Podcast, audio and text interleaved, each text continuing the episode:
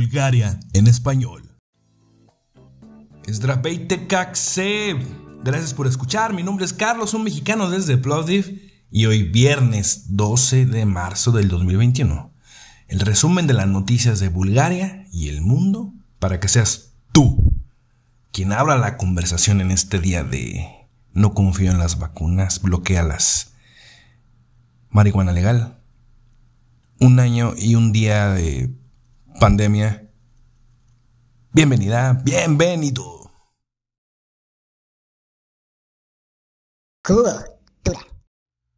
El 12 de marzo de 1930, Mahatma Gandhi emprendería lo que se conoció como la Marcha de la Sal, con vistas a arrancar la independencia de India al Imperio Británico.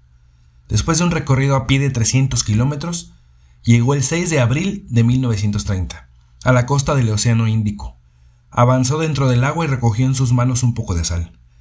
La marcha de la sal supone para los hindúes el equivalente al motín de té en Boston que condujo a los Estados Unidos a la independencia. Annelies Marie Frank Hollander, conocida como Anna Frank, nació en Frankfurt del Meno el 12 de junio de 1929. Fue una niña judía alemana mundialmente conocida gracias al mítico diario de Ana Frank.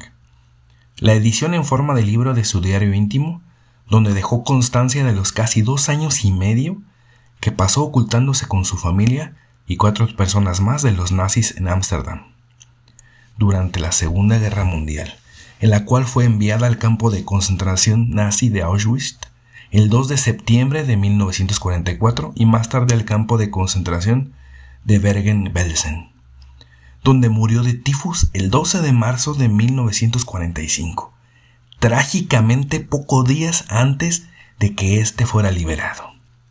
El único sobreviviente de ocho miembros de su familia fue Otto Frank, su padre, el cual, dos años después, publicaría dicho diario. Bueno, y el día de hoy en Bulgaria los establecimientos médicos recibieron una orden de inspección regional de salud para detener la vacunación de AstraZeneca. ¿Por qué?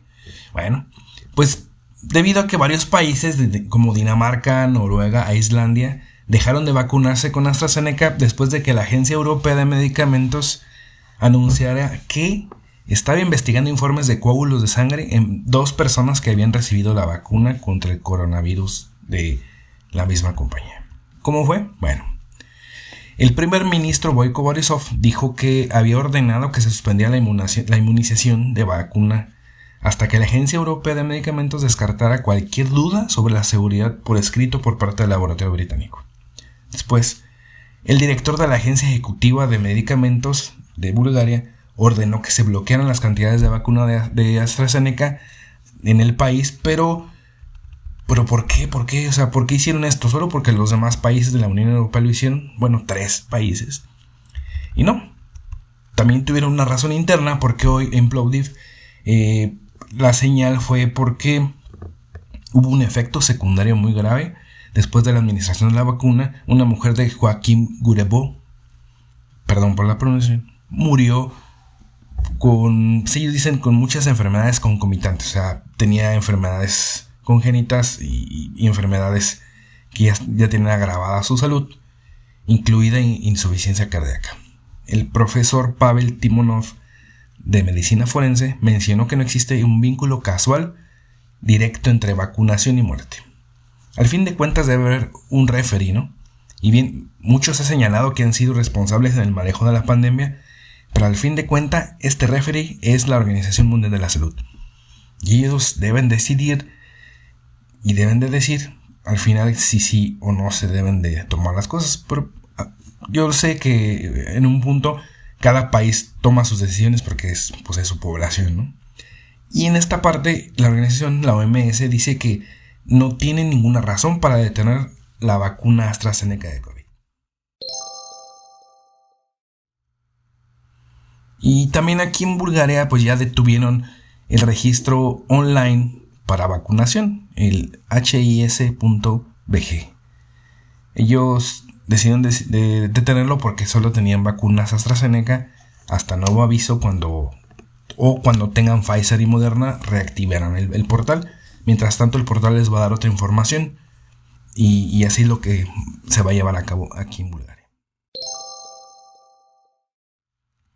Y leí una posición de un experto, es un jefe de un laboratorio, el doctor Asparu Ilev. Él dice primero que cuantas más personas se vacunen en todo el mundo, más informes sobre los efectos secundarios de las vacunas tendremos y que es un proceso normal porque las personas padecen diversas enfermedades crónicas, como, como la persona que murió aquí en Plovdiv. Y en su mayor parte, los informes no tienen nada que ver con las vacunas, hablando de el caso de, los países que detuvieron en la Unión Europea. Y las preocupaciones, realmente el caso que yo decía son dos mujeres, una de 49 y una de 35, de Austria, trabajan en el mismo hospital. Ambas mujeres habían tenido diferentes tipos de coágulos en los pulmones y muchos coágulos en, el cuerpo. Ahora, la Agencia de Medicamentos Austríaca tiene temporalmente la vacuna para aclarar y en última instancia analizar preliminarmente que no va a existir un vínculo directo con la vacuna. Eso es lo que necesitan ellos aclarar. La Comisión Europea de Medicamentos necesita un poco más de tiempo para finalizar esta decisión. Y aquí hay dos elementos que deben de tenerse en cuenta, dice él. Son colegas, son mujeres, esos elementos deben de estar muy presentes en la investigación. Y esto sucedió dos semanas después de la vacunación, explicó el, el, jefe del laboratorio. Y en el caso de aquí de Bulgaria de Plovdiv, el efecto secundario es muy diferente. Ese fue un síndrome coronario agudo, que es un ataque al corazón, y lo más probable es que el paciente haya muerto, bueno, le ha dado ese ataque durante el sueño, y no hay evidencias, no tiene evidencias de coágulos y, y, de cirugía o, y o de cirugía cardíaca. En antecedentes familiares, metabolismo de grasas deteriorados, esas personas inevitablemente podrían tener un accidente después de la vacunación, pero no está relacionado con la vacuna aún. ¿Por qué, ¿Por qué tomo el caso de este, de este jefe de laboratorio? Porque todas las investigaciones, pues sí, muchas, muchos expertos dicen que deben llevar 4 o 5 años en vacunas para ser desarrolladas completamente. Pero en este caso tenemos que acordarnos y siempre tener en la mente que es un caso de emergencia mundial no es una vacuna que necesitamos y que podemos controlar las morbilidades. Es un, es un caso de emergencia y se están haciendo, pues digamos, hablándolo así, es, son parches de seguridad para que en lugar de, llegar al, al, punto de hospitalización y en su defecto muerte, te quedes con solo los efectos, digamos, primarios de la enfermedad, ¿no? Que son eh, quedarte sin, sin, sin sabor, sin, sin poder hablar las cosas, con dolor, con malestares, pero que no llegue a más, a más. Esa es la idea de la vacunación. Yo solo estoy, estoy, creo que debemos de ser conscientes de que esto es una emergencia. Entonces, ellos hicieron, están haciendo lo, lo, lo, digamos, lo técnicamente posible para una emergencia. Así, de fácil. Pero bueno, es decisión de cada quien. Yo solo digo eso. Esperemos los datos y seguramente la EMA va a decir al final que no están relacionadas, como dice el doctor, y van a seguir vacunando con AstraZeneca, así como lo está haciendo Alemania, por ejemplo. Engorda tus oídos con Fast News. Noticias internacionales. Y en Grecia vuelven a cerrarse para tratar de aliviar los hospitales porque están llenísimos. Y al mismo tiempo sigue la protesta callejera que enfrenta la policía por estas medidas. En Brasil también están en tope en hospitales y con récord de contagios diarios, más de mil personas diarias muertas y de 206 millones de pobladores llevan el 2% de vacunados. El presidente Bolsonaro está en presión absoluta. Francia, llegan a 4 millones de infectados el día de hoy. La OMS el día de hoy también aprobó la nueva vacuna Johnson Johnson. Están bajo presión, igual. El día de hoy la ciudad de Minneapolis Minnesota pagará 27 millones de dólares a la familia de George Floyd, el cual durante un arresto el 25 de mayo del 2020 fue asesinado por un policía. Hay inundaciones en Perú y en Hawái. La Patagonia, en Argentina, agobiada por siete focos de incendios desatados el pasado martes, y hasta hoy se cuentan 1.500 hectáreas y más de 200 viviendas destruidas a causa de esta tragedia. Debido a esto, están siendo estudiados por las autoridades todas las causas posibles y creen que haya sido una provocación. México ha legalizado en parte la marihuana. Hay una, iniciativa de ley que ya pasó y, es para uso recreativo. El, eh, en México es, es, es y será el mercado legal de marihuana más grande del mundo. Esta iniciativa de ley en síntesis habla de que una persona podrá tener en sus manos 28 gramos para consumo propio y 5 plantas en su hogar o 8 plantas si son dos adultos en el mismo lugar, una pareja por ejemplo.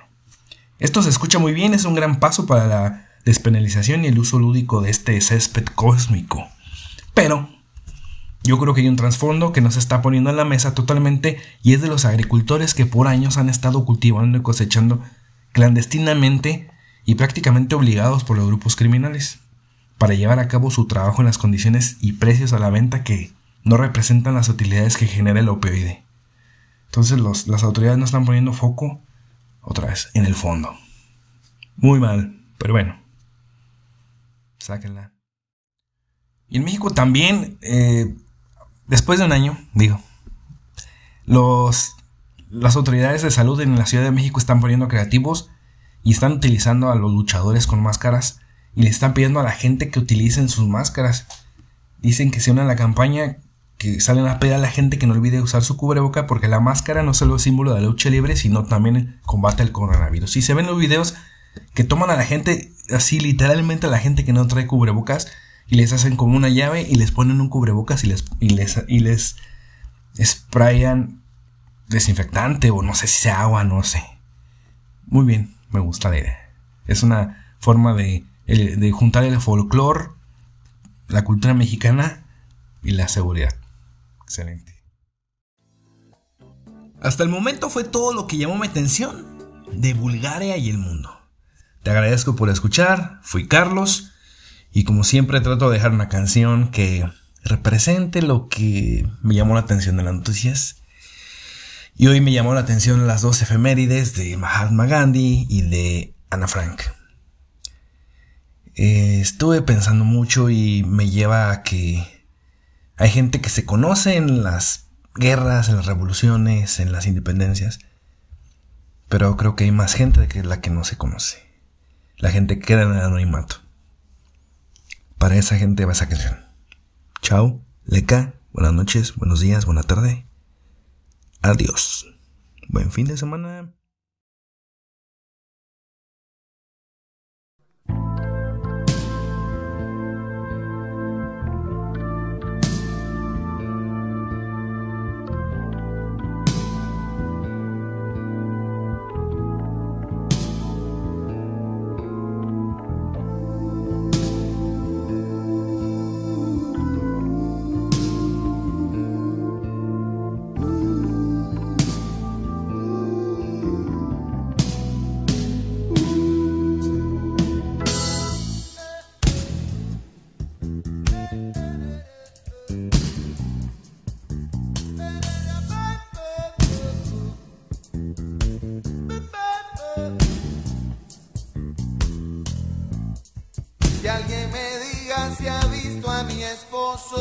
Preguntaba la doña.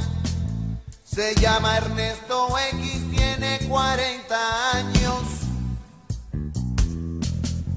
Trabaja en celador en un negocio de carros.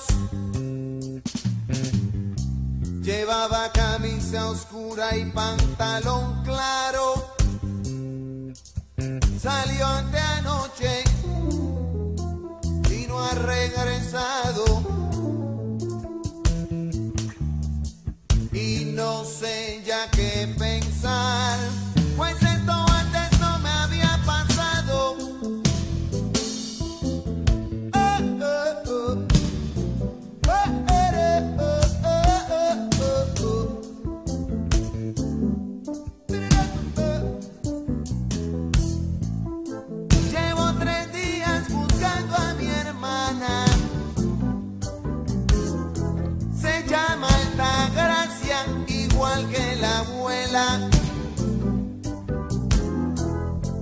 Salió del trabajo para la escuela.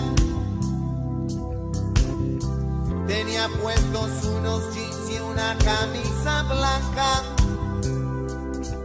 No ha sido el novio. El tipo está en su casa. no saben de ella en la PCN.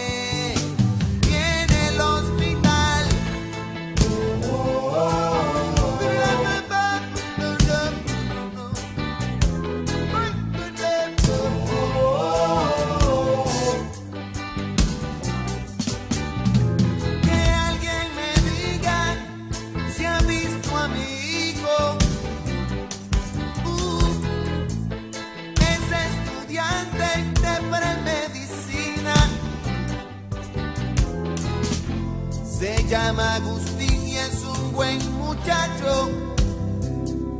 Uh, a veces es terco cuando opina.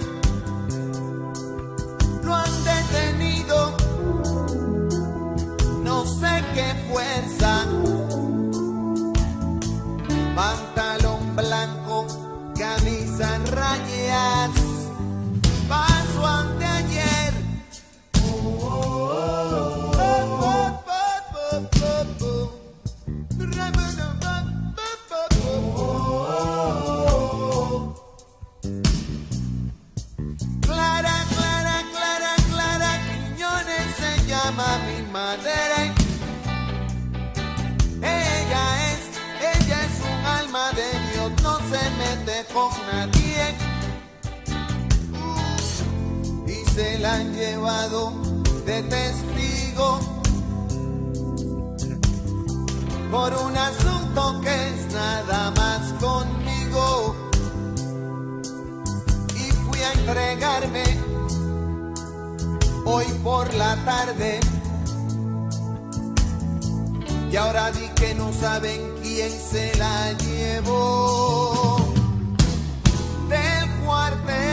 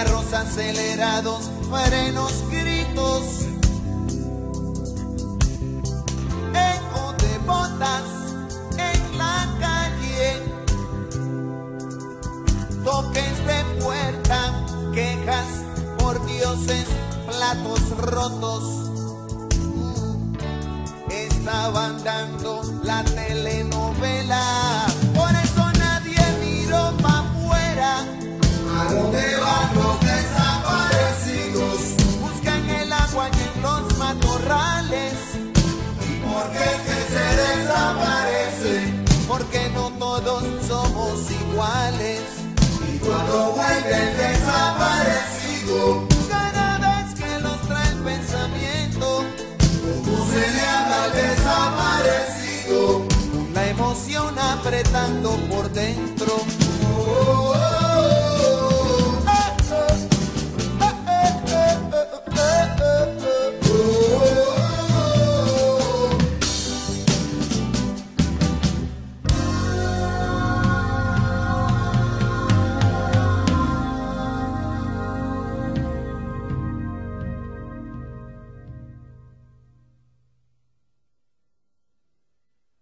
Bulgaria en español.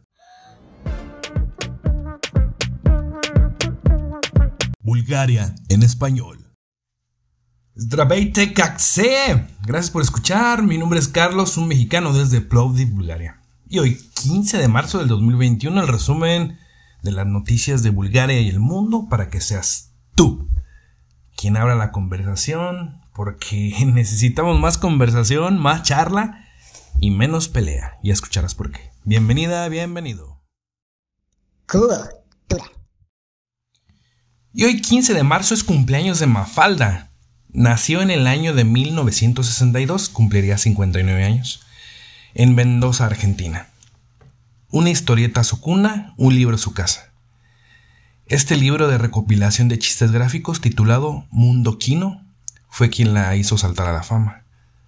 Su autor llamado Joaquín Salvador Lavado Tejón, más conocido como Quino, en 1964 apareció con un semanario llamado La Plana, donde inició esta publicación semanal de la historieta de Mafalda y sus amigos. En el 65, dentro del diario El Mundo, un año más tarde se convertiría en el libro y en el 68 se traduciría al italiano y 20 idiomas más.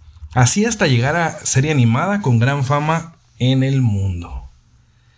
Tratando cuestionamientos a lo socialmente establecido, representante de la clase media, creo que en todo el mundo, ferviente admiradora de los Beatles y de los pancakes. La sopa y la injusticia, lo peor que le podían hacer a ella, y son historias atemporales que serán referente de la vida moderna por siempre, y Claro que son referentes de la cultura pop argentina y me atrevo a decir que después de Maradona, ella es una de las más famosas. Maradona, Mafalda y el, Santo Padre, supongo. Y por cierto, Mafalda es considerada una de las mujeres influyentes del siglo XX. Así es. Noticias nacionales. Bueno, y prácticamente en menos de 20 días van a estar listas las elecciones el 4 de abril del 2021 aquí en Bulgaria. Serán el parlamento, el nuevo parlamento seleccionado. Hay un me llamó la atención particularmente una historia, no realmente no es de las, no es algo político. Es, es algo muy, como, para mí es eh, algo novedoso que Probablemente se escuche muy, muy sencillo, muy fácil, pero lo voy a explicar. Un partido político llamado Bulgaria Democrática, el cual abogó para que sus simpatizantes cuenten los votos. Literalmente, el copresidente dice tener una aplicación llamada Joe Count y que se usará para videovigilar las elecciones. Sí. El partido dice contar con 11.000 o 12.000 personas. Esto porque yo lo vi en una publicación y en la página de la aplicación dice 12.000, pero bueno. Y estas podrían estar presentes y tomar foto a cada voto sufragado. O sea, es decir, tú eres una persona que va a votar, una persona del Partido Democrática, Bulgaria Democrática, te toma la foto a tu boleta con el partido por el que votaste y listo. Ellos lo suben a una plataforma y la plataforma va a ir actualizando en tiempo real cada voto. Y así pretenden evitar cualquier fraude electoral. Esa es la idea de la aplicación, básicamente.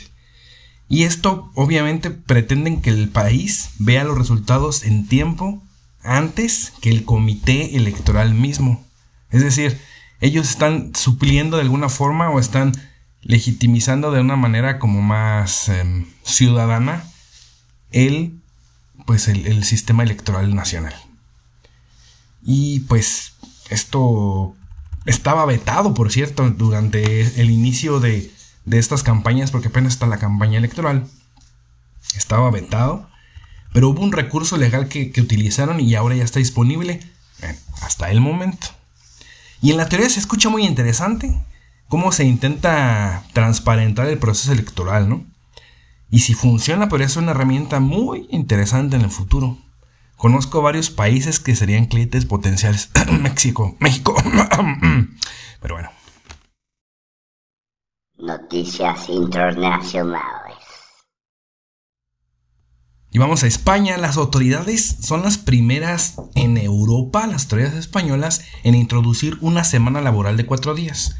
Esta innovación está prevista como un proyecto piloto el iniciador fue el partido de centro izquierda Más País, llamado así, y está respaldado por las autoridades.